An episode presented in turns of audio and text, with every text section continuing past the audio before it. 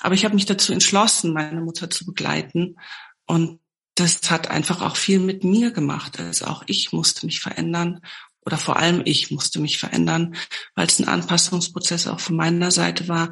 Ich musste die Brücke zu meiner Mutter neu bauen, weil sie es gar nicht mehr konnte aus ihrer Welt heraus. Allein in Deutschland galten im Jahr 2020 1,6 Millionen Menschen als demenzkrank. Frauen haben eine höhere Wahrscheinlichkeit an Demenz zu erkranken. Weltweit sind es 46,8 Millionen Menschen. Und jedes Jahr kommen rund 7,7 Millionen Neuerkrankungen hinzu. Demenz ist aber mehr als eine Krankheit. Sie kann auch Lehrer sein oder als Platzhalter für den Umgang mit Ungewissheit und der Annahme von Veränderung stehen. Aber machen wir uns nichts vor. Eine solche Diagnose und die Begleitung von Angehörigen ist traurig und belastend. Wie kann man also damit umgehen? Was kann man aus dem Umgang mit Demenz lernen? Und was bedeutet es, sich als Angehöriger auf die Realität des anderen einzulassen? In der heutigen Episode spreche ich mit Familiencoach Anja Kehlin, die über ihre eigenen Erfahrungen im Umgang mit Demenz spricht und für Angehörige Seminare anbietet. Brauchen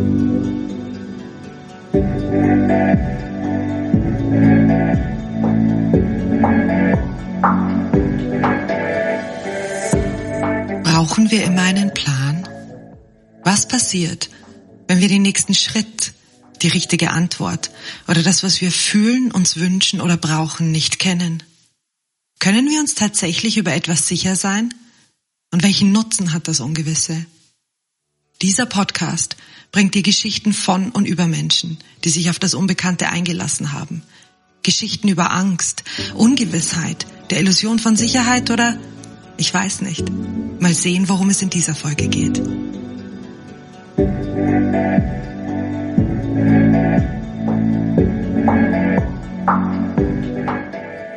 Mein Name ist Katharina Bayer und ich begleite dich auf die Reise ins Ungewisse. Anja,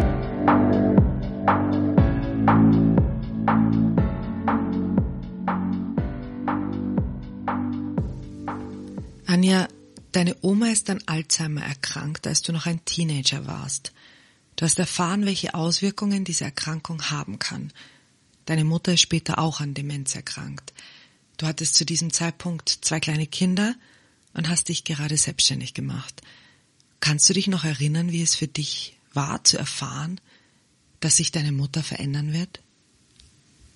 Ähm, ja, ich kann mich da schon noch sehr gut dran erinnern. Für mich war es äh, zunächst einmal, glaube ich, ein Schock oder ein Schreck oder irgendwie so eine vielleicht, ja, ich meine, letzten Endes vorher war vielleicht schon auch so eine Vorahnung da und dann die Bestätigung und dann war es wirklich so dieses Gefühl, oh Mann, jetzt haben wir das auch, diese Situation, die ich quasi in meiner Jugend kennengelernt habe, ähm, durch meine Mutter, die hat letztlich auch ähm, die Diagnose von ihrer Mutter erfahren.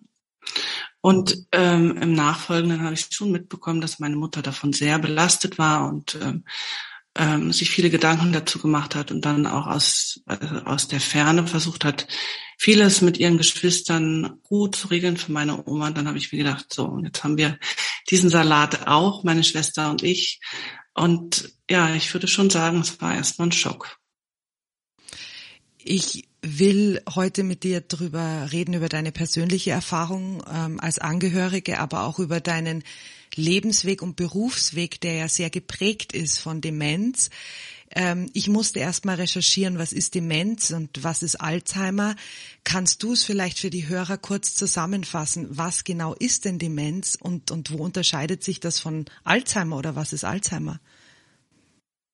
Mhm. Ähm, ja, das ist eine gute Frage und ich glaube, das ist auch äh, tatsächlich ja das, was mir häufig begegnet, ähm, dass da ähm, sehr viel Wissen rumschwirrt, was so sehr bruchstückhaft ist.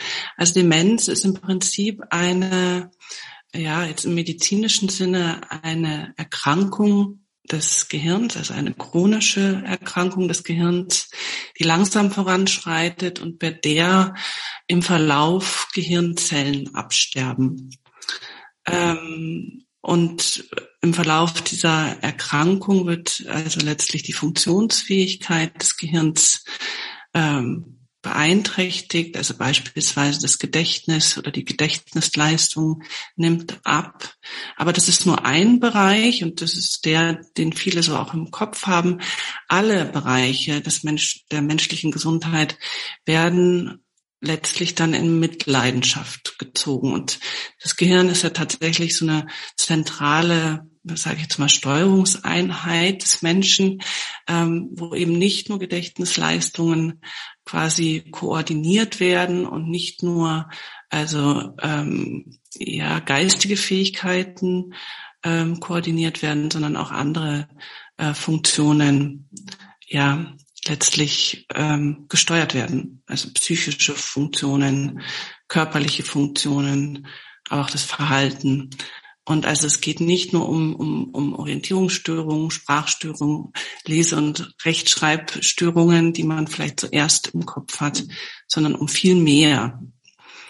Und ähm, letzten Endes, wenn man es ganz zu Ende denkt, ist äh, eine Demenz, und da gibt es unterschiedliche Un Unterformen, eine lebensbegrenzende Krankheit, für die es derzeit keine Medikamente gibt. Also nicht im Sinne von einer Therapie, die heilt, sondern nur äh, ja Medikamente, die den Verlauf günstig beeinflussen können. Und ist Alzheimer dann eine Unterform der Demenz? Ja, also Demenz ist quasi der Überbegriff. Also wir unterscheiden hier äh, Primun, äh, primäre Demenzen und sekundäre Demenzen. Also und die primären Demenzen, dazu gehört eben Alzheimer, aber auch Lewy-Body-Demenz, äh, die frontotemporale Demenz und vaskuläre Demenz. Also das sind einfach Formen, ähm, die hier auftreten, wobei Alzheimer die größte Gruppe ähm, äh, ja oder am, am meisten verbreitet ist und deswegen ähm, ja ist es bei den meisten so präsent im Kopf, also diese Demenzform. Und die Symptome sind und Verläufe sind einfach sehr unterschiedlich. Also Symptome und Verläufe sind sehr unterschiedlich. Genau.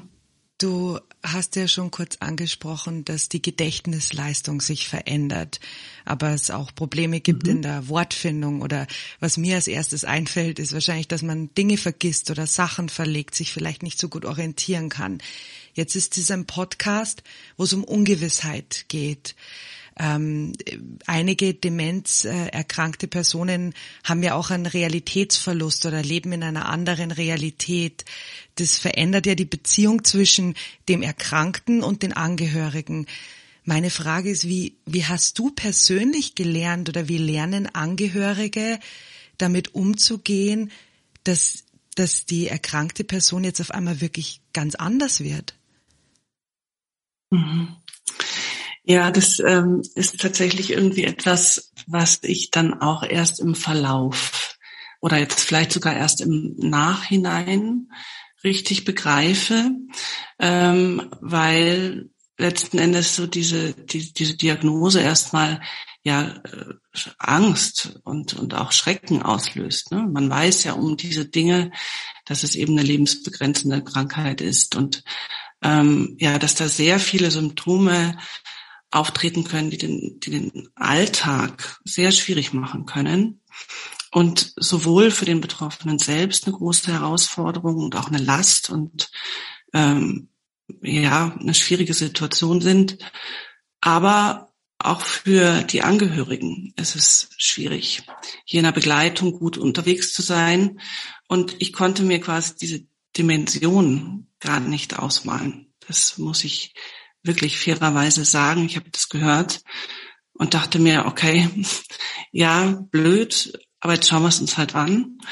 Und ähm, im Prinzip ist es immer wieder so gewesen, dass ich gedacht habe, ups, und das habe ich schon mal gehört.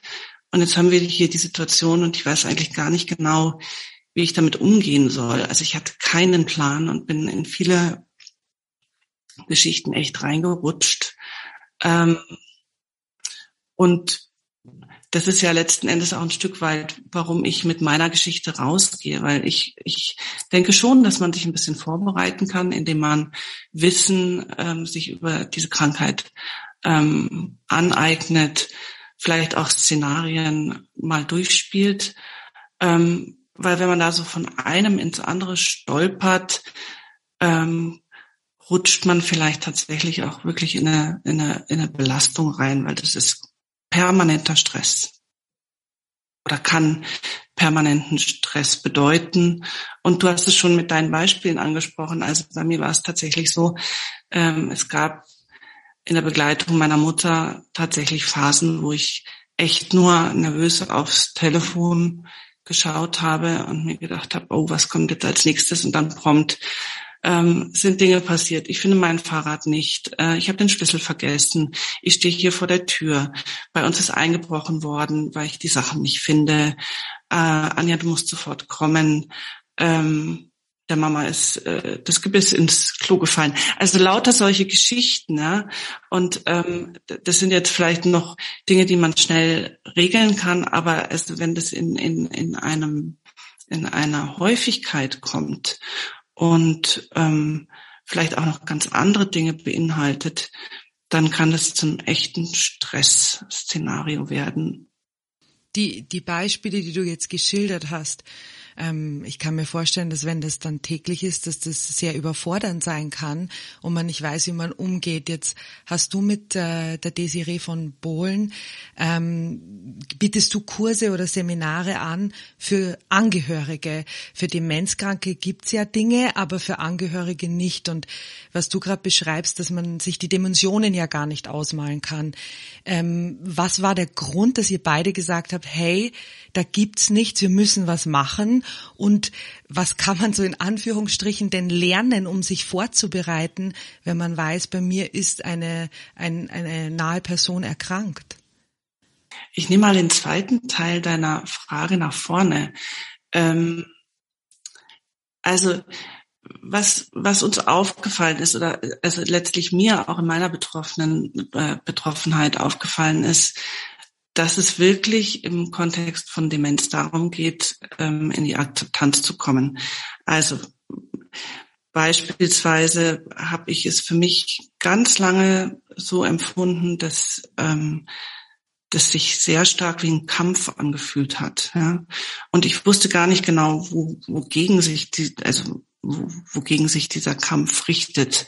Und ich glaube, das war mein Widerstand quasi diese Situation als, ja, gegeben und nicht veränderbar anzunehmen. Ähm, und dieser Widerstand hat mich wahnsinnig viel Kraft gekostet. Und ich glaube, was wichtig ist, ist zu sagen, ja gut, jetzt haben wir diese Situation, das ist jetzt so, also gehe ich doch so an, wie ich es vielleicht auch in anderen Situationen angehen würde, wo ich merke, ich muss jetzt hier was lernen. Ja, ich bin jetzt hier in eine Situation reingestellt, die kenne ich nicht. Ja, und ich schaue mich jetzt erstmal um. Was gibt's denn hier alles? Ja, und ähm, was stelle ich denn fest und was nehme ich wahr und was ist anders als vorher und wie kann ich damit gut umgehen? Und wenn ich im Prinzip das bekämpfe und verdränge, ja, dann kann ich schlecht dazulernen. Mir ist es tatsächlich so gegangen, dass ich quasi im Verlauf der Begleitung meiner Mutter immer häufiger in so krisenhaftes Erleben äh, gefallen bin und mir dann tatsächlich auch therapeutische Hilfe geholt habe. Und in dieser Begleitung habe ich halt festgestellt, naja, also solange ich das nicht annehme, diese Veränderung und sage, ja gut, ich muss mich jetzt darauf einstellen, ja, mich auch ein Stück weit anpassen, werde ich sehr viel Kraft verlieren, die ich besser nutzen könnte. Nämlich zu sagen, wie kann ich es denn gestalten, dass es für meine Mutter gut ist oder dass es für mich gut ist oder wie kann ich mir beispielsweise ein Hilfsnetzwerk aufbauen, das mich unterstützt in der Begleitung meiner Mutter? Oder wie kann ich auch lernen, über diese Krankheit zu sprechen oder auch über meine Ängste zu sprechen oder über mein, mein, meine Befürchtungen? weil wenn ich mich mitteile, bekomme ich vielleicht von anderen Anregungen oder auch in den Austausch zu gehen, von anderen zu lernen, die, die in einer ähnlichen Situation sind. Und ja, vielleicht auch äh, gewisse Szenarien einfach mal schon vorab durchzuspielen. Ja. Es gibt ja tatsächlich ein breites Hilfsangebot, ähm, sowohl für die Betroffenen als auch in der Beratung ähm, von den Angehörigen. Aber es ist halt ein Reflexionsprozess. Wie will ich denn das in mein Leben integrieren? Was war dann der größte Motivator für dich äh, und deine Kollegin, dass ihr gesagt habt, hey, wir müssen da noch etwas anbieten? Also meine Kollegin Desiree von Bohlen und Halbach, das ist auch die Gründerin des Vereins, der ist dieses äh, Thema einfach sehr augenfällig begegnet, weil sie äh, in einer Tagesstätte für dementiell veränderte Menschen gearbeitet hat. Und dort ist ihr einfach aufgefallen, die Menschen, also die Angehörigen, die äh, die Erkrankten bringen, ähm, dass die sehr belastet gewirkt haben und dass es dort keinen Raum gab, um ja diese Menschen zu stärken. Und das ist ja oft die Familie im Umfeld, ähm, des Menschen mit Demenz. Mir ist es letzten Endes so gegangen, dass ich gemerkt habe, ich komme an meine Grenzen und mich dann auf die Suche gemacht habe nach Unterstützung oder auch einem Raum, wo ich die Dinge mal aussprechen kann und wo ich Zeit bekomme, auch äh, die, die mein, meine Erfahrungen zu sortieren.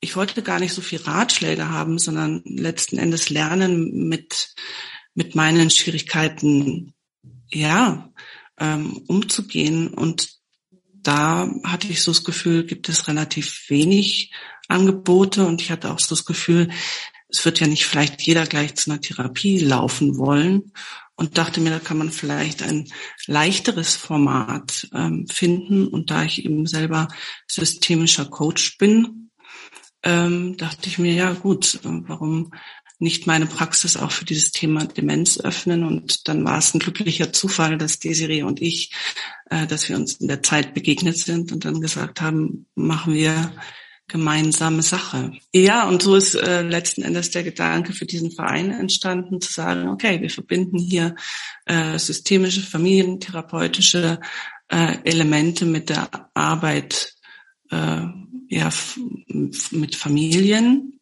ja, und versuchen hier eigentlich Räume zu öffnen, ja, wo man eine Perspektive bekommt, wo man Mut schöpfen kann, wo man in den Austausch geht, sich vernetzen kann, von anderen lernt und natürlich vielleicht auch Wissen vermittelt bekommt, das nützlich ist, um diesen Lebensabschnitt gut zu gestalten. Das war der Wunsch.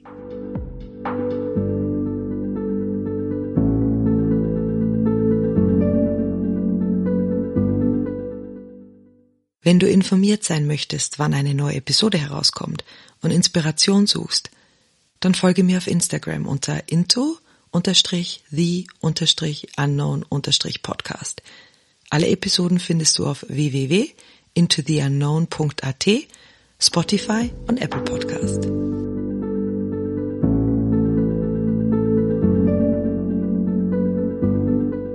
Du hast ja vorhin erwähnt, dass es wahnsinnig viel Kraft kostet, wenn man in den Widerstand geht. Und äh, ich kann mir gut vorstellen, dass wenn man diese Nachricht bekommt, dass das erste äh, nach dem Schock wirklich ist, man will es nicht wahrhaben und mhm. ähm, das kann so nicht sein. Jetzt bist du ja systemischer Coach, wie du angesprochen hast, und da ist ja das Thema und das Stichwort innere Haltung sehr wichtig. Ähm, wie hat sich denn deine innere Haltung über die Jahre zu dem Thema Demenz geändert? Ja, ich habe gelernt, die Krankheit als etwas Gegebenes, nicht Veränderbares anzunehmen und äh, habe gelernt, die Krankheit und den Menschen hinter der Krankheit unabhängig voneinander zu sehen.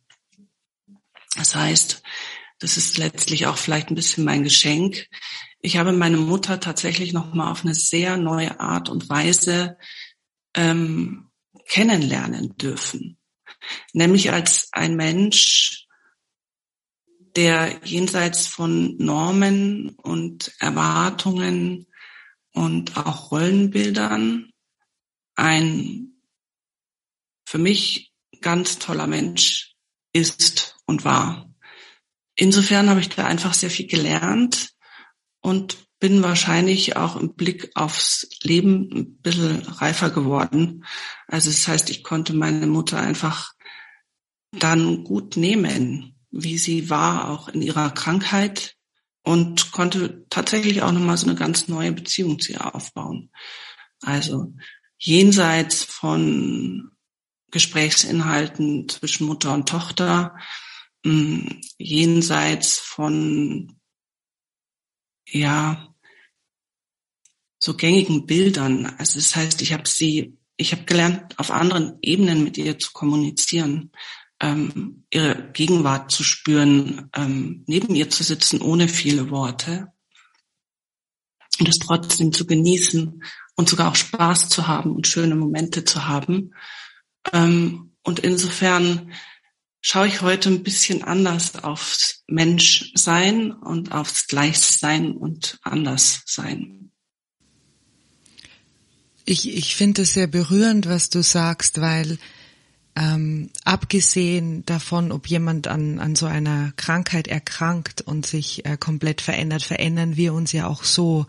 Und äh, unsere Rollenbilder, gerade von Mutter zur Tochter, verändern sich ja auch über dem, über die über die Zeit und wir wissen ja nie, wo die Reise hingeht. Und was du gesagt hast, jemanden wieder neu kennenzulernen und anzunehmen, ähm, wie er ist und das sogar noch umzudrehen und in, in eine Stärke zu transformieren und das als Geschenk zu sehen, als in den Widerstand zu gehen und nur Angst davor zu haben, ähm, das ist, glaube ich, was, was sich jeder wünscht, aber was nicht jedem gleich gelingt.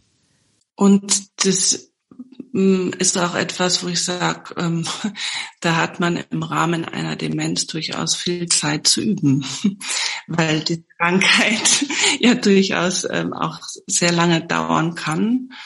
Und ich finde halt so, mein Wunsch wäre gewesen, wenn ich jetzt zurückschaue, das vielleicht ein bisschen früher zu verstehen und nicht durch diese ganzen Härten durchgehen zu müssen, die ich für mich und also mein Schmerz, den ich da auch hatte, ähm, ja, ein bisschen abzumildern. Und das ist vielleicht auch der Gedanke, warum ich immer noch mit diesem Thema weiterarbeite, obwohl ja meine Mutter inzwischen auch verstorben ist.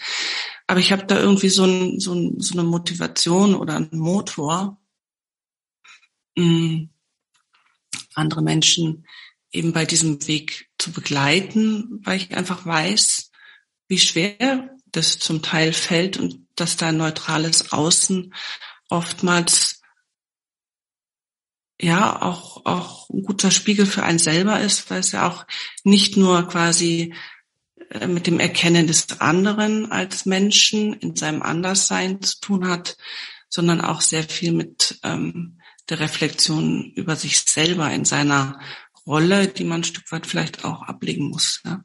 Also raus aus, aus der Rolle der Tochter rein in, in, in die Rolle des Begleiters oder viele nennen es auch pflegende Angehörige. Ich mag den Begriff nicht sonderlich. Aber ich habe mich dazu entschlossen, meine Mutter zu begleiten. Und ähm, das hat einfach auch viel mit mir gemacht. Also auch ich musste mich verändern oder vor allem ich musste mich verändern, weil es ein Anpassungsprozess auch von meiner Seite war. Ich musste die Brücke zu meiner Mutter neu bauen, weil sie es gar nicht mehr konnte aus ihrer Welt heraus. Ich habe ja vorher kurz angesprochen und äh, will dich dazu noch fragen, als, als deine Mutter erkrankt ist, hattest du zwei kleine Kinder und hast dich selbstständig gemacht und du hast dich entschieden, deine Mutter und deinen Vater zu dir zu holen. Mhm. Wie schwierig war denn diese Entscheidung und ich kann mir vorstellen, dass das dein ganzes Leben auf den Kopf gestellt hat. Aber ähm, was, welche Auswirkungen hatte das ähm, für für dich und und und deine ganze Familie? Ja, und das ist genau die Schwierigkeit. Also das, worüber wir jetzt vorher gesprochen haben, das ist natürlich irgendwie so dieser innere Prozess. Ne? Aber im Außen tobt natürlich das Leben weiter. Also das heißt, ich bin in die Arbeit gegangen. Ich ähm, wollte natürlich auch für meine Kinder da sein. Ich hatte meine anderen Interessen, sozialen Kontakte. Ähm, Und das Leben ist halt heute sowieso und vielleicht auch in diesem Lebensabschnitt als junge Mutter, die auch noch ihren Beruf liebt und äh, in einer Partnerschaft drinnen ist und einen großen Freundeskreis hat und auch viele Ideen hat, wie ein schönes Leben ausschauen könnte. Ähm, da ist einfach viel Inhalt drinnen und den irgendwie gut ähm, ja unter einen Hut zu bringen, auch noch mit der Pflegesituation, ja, da habe ich gemerkt, dass das ist viel. Und die Taktung ist dadurch wahnsinnig ähm, eng geworden. Und ähm, an vielen Stellen hatte ich dann das Gefühl, weder das eine gut zu machen noch das andere gut zu machen. Mm, und bin dann eben auch in, in, in diese Überforderung durchaus gekommen. Für, für mich hat, ist da viel drin mit diesem, ich bin überfordert und ich, ich nehme es an und es hat einfach Riesenauswirkungen im Außen, weil ich trotzdem versuche, irgendwie noch alles zusammenzuhalten. Genau. Und innen tobt der Kampf und die, die Angst, die, die Mutter zu verlieren. Genau. Und ich glaube, das, das, war, das ist auch das, was ich eben ganz häufig jetzt in der Begleitung von Familien feststelle. Es ist immer oder sehr oft die, erstmal die Reaktion, wir versuchen die Normalität so lange wie möglich aufrechtzuerhalten. Mhm. Und da, da verspielt man aber letztlich auch Potenzial. Das heißt, gerade auch im, zu Beginn einer solchen Krankheit ist ja noch ganz viel auch möglich mit dem Erkrankten selber. Auch zu besprechen, ähm, transparent zu machen, ähm, auch hier schon zu schauen, wie wollen wir denn darüber reden und wie wollen wir damit umgehen? Ja, und wer soll vielleicht auch davon wann davon erfahren? Ja, wie wollen wir denn das auch in der Kommunikation nach außen leben? Und wie, wie wollen wir es auch sichtbar machen, dass unsere Situation sich vielleicht verändert hat oder vielleicht auch verändern wird und wir sicherlich an, an, an der einen oder anderen Stelle dann auch auf Hilfe angewiesen sein werden. Ja?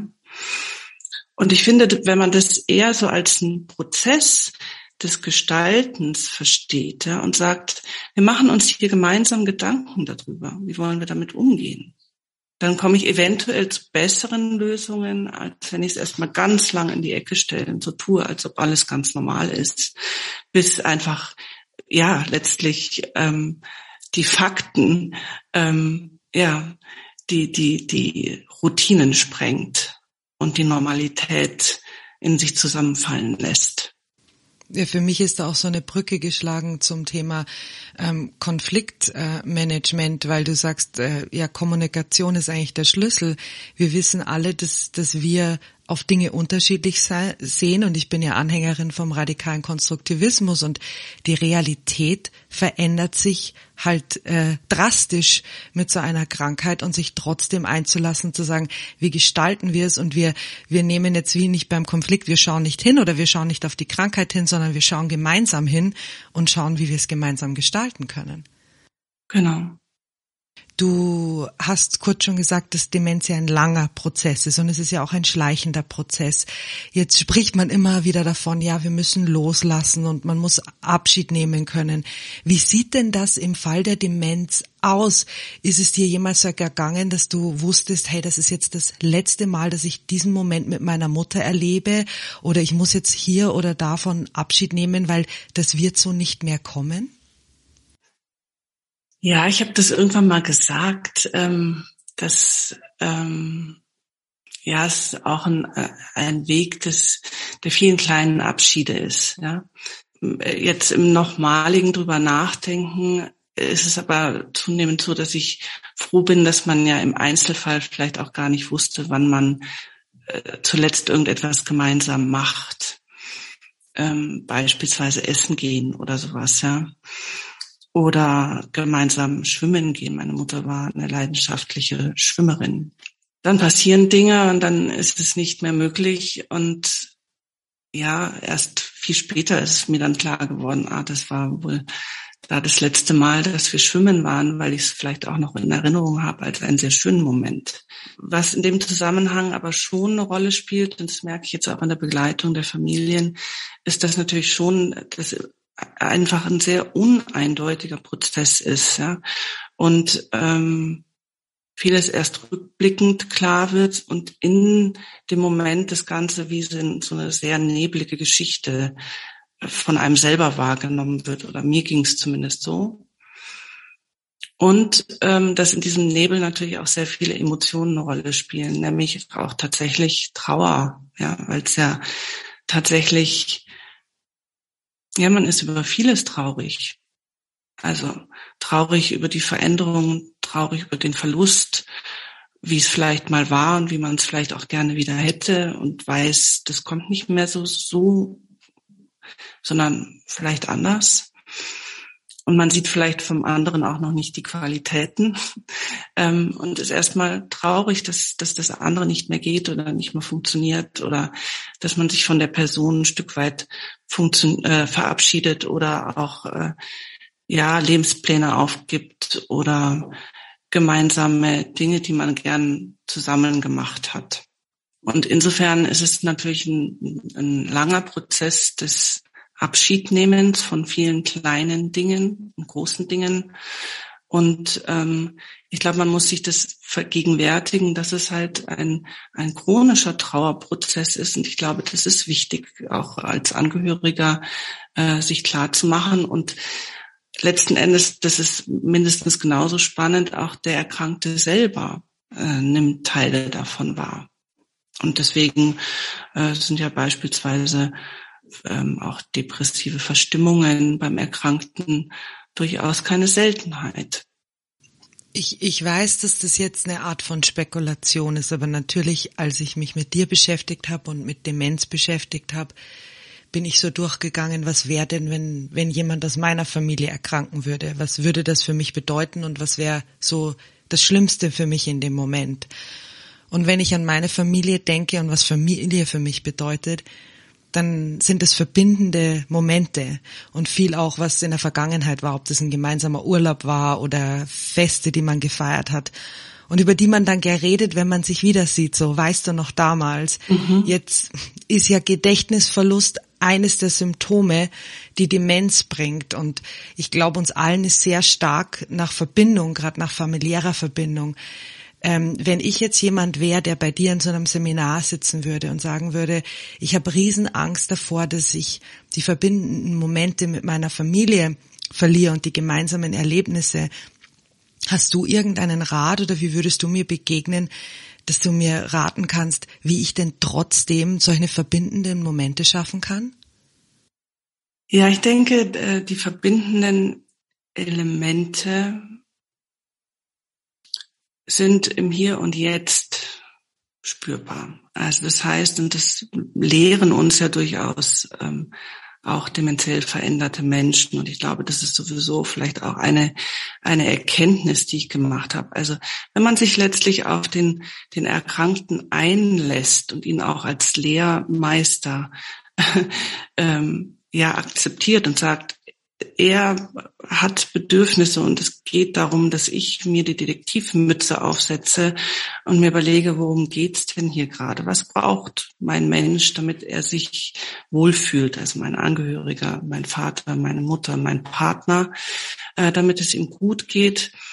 Mm, und wenn ich es schaffe, diese Brücke zu, zu, zu schlagen, ja, und mm, mit ihm oder ihr in dieses gemeinsame Erleben komme, ja, also im Hier und Jetzt, beispielsweise auch Humor, also nicht quasi festzuhalten an diesen alten Bildern, sondern zu sagen, was ist denn hier gerade noch möglich? Also weg vom Defizit, weg vom, vom Verlust, weg vom, vom, von der Trauer, hin zu was ist denn hier gerade erlebbar und möglich und machbar, dann können da so unglaublich schöne Momente draus entstehen und die wie so eine Perlenkette zu sammeln, ähm, das wäre so mein Rat oder ist tatsächlich auch ein Rat, den wir immer wieder aussprechen, zu schauen, äh, rückblickend auch am, am Ende des Tages, was ist mir heute gelungen? Ja? Wie bin ich in Kontakt gekommen? Ähm, was habe ich vielleicht auch ausprobiert, was ich noch nicht gemacht habe? Also ich weiß zum Beispiel, meine Mutter, die also die hat einfach dann sehr darauf reagiert, wenn ich ihre Hand genommen habe, statt fünf Sätze zu sagen. Ja. Und dann kam Druck vielleicht, ja, und das war einfach ein Geschenk und das war mein schöner Moment. Also einfach auch ganz kleinteilig zu gucken, was funktioniert denn im Kontakt mit dem anderen Menschen und letzten Endes ja an die Stelle dessen, was man vielleicht verliert, etwas anderes treten zu lassen und hier einfach auch ein bisschen auszuprobieren, experimentierfreudig zu sein und vielleicht sich auch auf den anderen im Gespräch anders einzustellen oder einfach mal zu lachen oder ähm, zu sagen, ich lasse mich jetzt mal drauf ein, auf diese Welt, in der gerade mein, mein, mein Angehöriger steckt und guck, wo er mich hinführt. Ich muss dich jetzt noch eine Frage stellen, ähm, die vielleicht sehr generalistisch ist. ähm, es, es gibt einen Film darüber, wie Musik ähm, hilft, wenn, wenn Menschen Gedächtnisverlust haben. Und ich habe vor kurzem eine Episode mit einer Geschichtenerzählerin gemacht, die Geschichten auch für Demenzkranke macht. Jetzt ist meine Frage, soll man Komplexität eigentlich reduzieren, wenn jemand äh, Demenz erkrankt ist? Soll man auf alte Dinge aufbauen? Braucht das Gehirn eher Reize? Braucht es eher Ruhe? Gibt es da was, was du sagst, das ist im, im Großteil immer so, äh, dass man das oder das machen sollte? Du hast es vorhin schon so nett gesagt, es gibt hier einfach irgendwie gar nicht so ein wirkliches Rezept. Also einmal ist wichtig, glaube ich, ähm, ja, äh, zu schauen, worauf reagiert mein Angehöriger positiv. Ja, also ganz dem systemischen Grundsatz äh, folgend, äh, wenn was funktioniert, mach mehr davon, wenn was nicht funktioniert, mach was anderes. Ja. Ähm, und ja, letzten Endes Musik ist äh, meiner Ansicht nach eine ganz tolle Geschichte. Also das erleben wir auch immer wieder bei den Konzerten, die wir für Menschen mit und ohne Demenz veranstalten. Das ist eine Serie oder eine Reihe, Konzertreihe, die wir vor zwei Jahren äh, ins Leben gerufen haben. Und das ist großartig, weil einfach Musik spricht ganz andere neuronale Netzwerke an. Und ähm, da kommt das ist unglaublich. Ähm, in diesen Konzerten sehen wir das auch. Da, da kommt wirklich wieder Leuchten ins Au in die Augen. Die Menschen können sich tatsächlich an Dinge erinnern, ähm, an die sie vielleicht im Alltag überhaupt gar nicht mehr rankommen, weder sprachlich noch auch von der Erinnerungsleistung. Ähm, und die, die Leute singen da mit. Also das ist wie ein Wunder. Also Musik ist toll und das empfehlen wir beispielsweise auch in unseren ähm, Kursen und Angehörigengruppen, Musik tatsächlich auch ganz gezielt einzusetzen äh, im Alltag mit Menschen mit Demenz.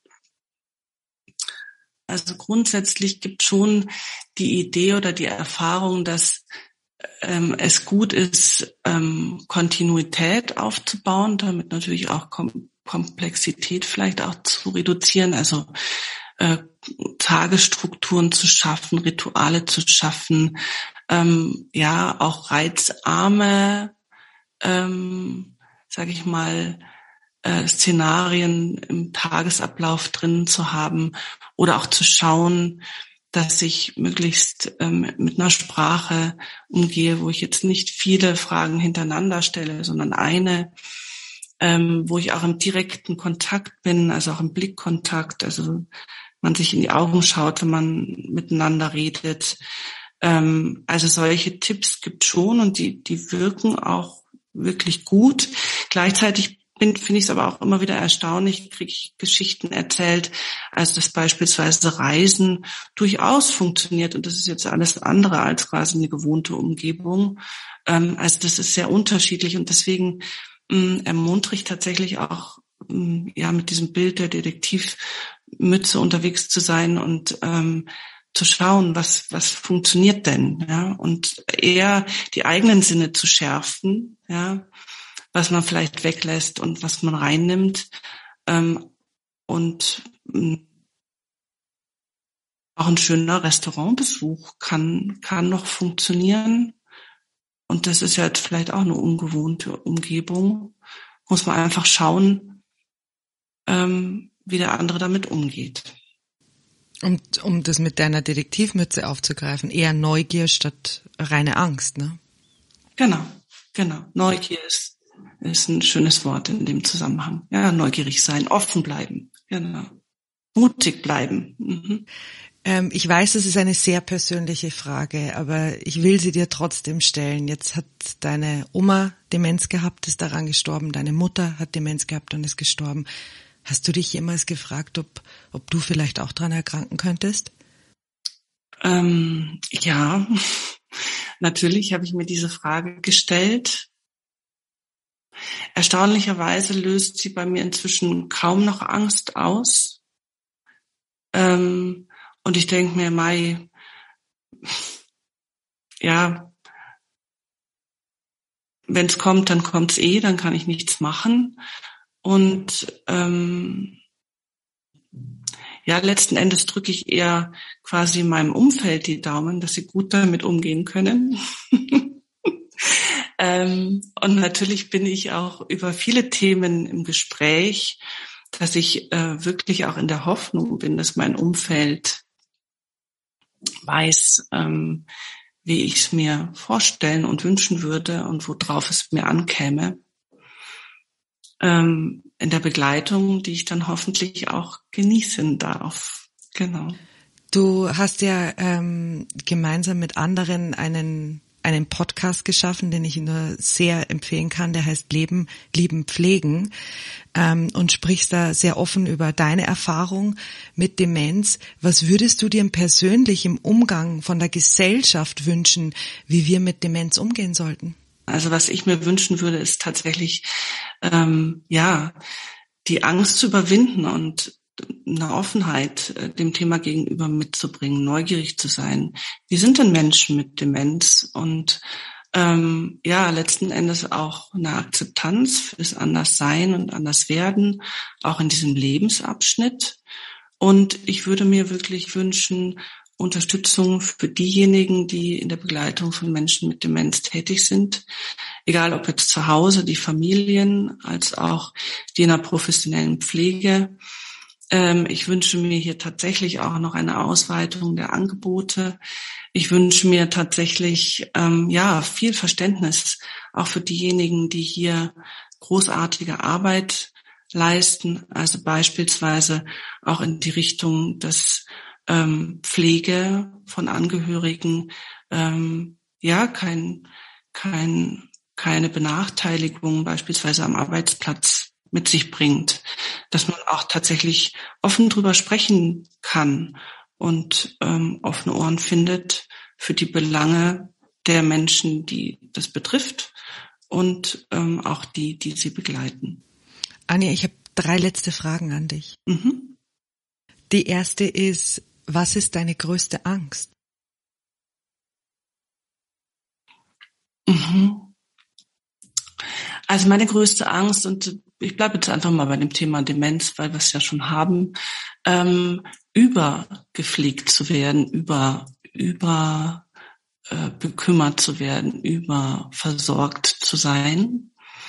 Ähm, und ich möchte, also auch wenn ich da nochmal hingehen darf, ähm, ja, ich möchte irgendwie, wenn ich mir vorstelle, ich würde jetzt auch mit dieser Diagnose ähm, konfrontiert werden, dann würde ich mir wünschen, dass es ein Umfeld gibt, ähm, das mich mit dieser Diagnose auch nimmt und mich aber gleichzeitig nicht nur als defizitäres Wesen ja sieht, sondern letztlich mir auch einen würdevollen Raum zur Verfügung stellt im Sinne von Anerkennung meiner Person und meines Menschseins, ähm, ja Schutz, ähm, ein Stück weit auch meine Integrität als Person stützen und ja auch ein Gefühl von Zugehörigkeit äh, geben, selbst wenn ich ein bisschen anders bin. Die zweite Frage ist, was machst du gerade, von dem du noch nicht weißt, wie es ausgehen wird? Ah, jede Menge. Also das ist tatsächlich sehr, sehr interessant, weil dieses Thema Demenz, und das habe ich mir nicht vorstellen können, mich mit so vielen spannenden Themen, Menschen und Projekten ähm, ja in Verbindung gebracht hat, dass ich also tatsächlich ähm, auch ganz viel Spaß an dem Ungewissen habe, was äh, wo ich gerade unterwegs bin. Ähm, das ist auch tatsächlich etwas, was ich gelernt habe, zu sagen, okay, Dinge, die mir begegnen, ich schaue sie offen an und habe Spaß, ähm, mich darin auszuprobieren. Und das ist großartig, dass ich das gerade ähm, in, in so großer Fülle erleben darf, dass wenn man sich auf etwas einlässt und Spaß an etwas hat und offen damit umgeht, dass einem wirklich viele gute Dinge widerfahren können. Und das ist gerade auch wirklich mein Motor. Das letzte ist weniger als eine Frage, eine Frage als eine Bitte. Ich habe ein Zitat äh, ganz äh, zufällig herausgesucht. Ähm, ich werde dir das kurz vorlesen und ich bitte dich einfach mit dem ersten Impuls zu antworten, der, der sich bei dir auftut, wenn du das Zitat hörst. Ähm, es ist von Hermann Hesse und das Zitat lautet, von jeder Wahrheit ist das Gegenteil ebenso wahr. Kann ich voll und ganz unterschreiben. Und ich denke, das ist die große Herausforderung, auch den Sinn hinter dieser Aussage zu verstehen und irgendwie im Leben zuzulassen. Ja, Genau, und deswegen mag ich es so, weil das natürlich nichts Einfaches ist, aber das ist eine schöne Aufgabe, die ich zumindest versuche in meinem Leben zu leben. Anja, vielen herzlichen Dank ähm, für das Gespräch und für, für die doch sehr persönlichen Einblicke ähm, im Umgang mit Demenz. Danke dir. Sehr gerne. Danke dir.